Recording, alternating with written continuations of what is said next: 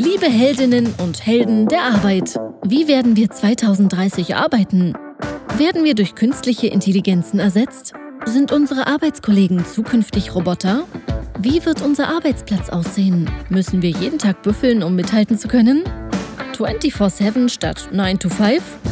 Und ist das nicht eh alles scheißegal, da die Erde ja vor die Hunde geht?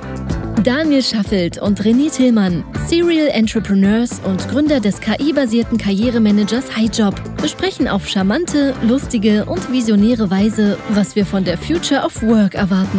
Und, was noch viel wichtiger ist, wie wir sie mitgestalten können und sollen. Alle Infos auf www.heldenderarbeit.me.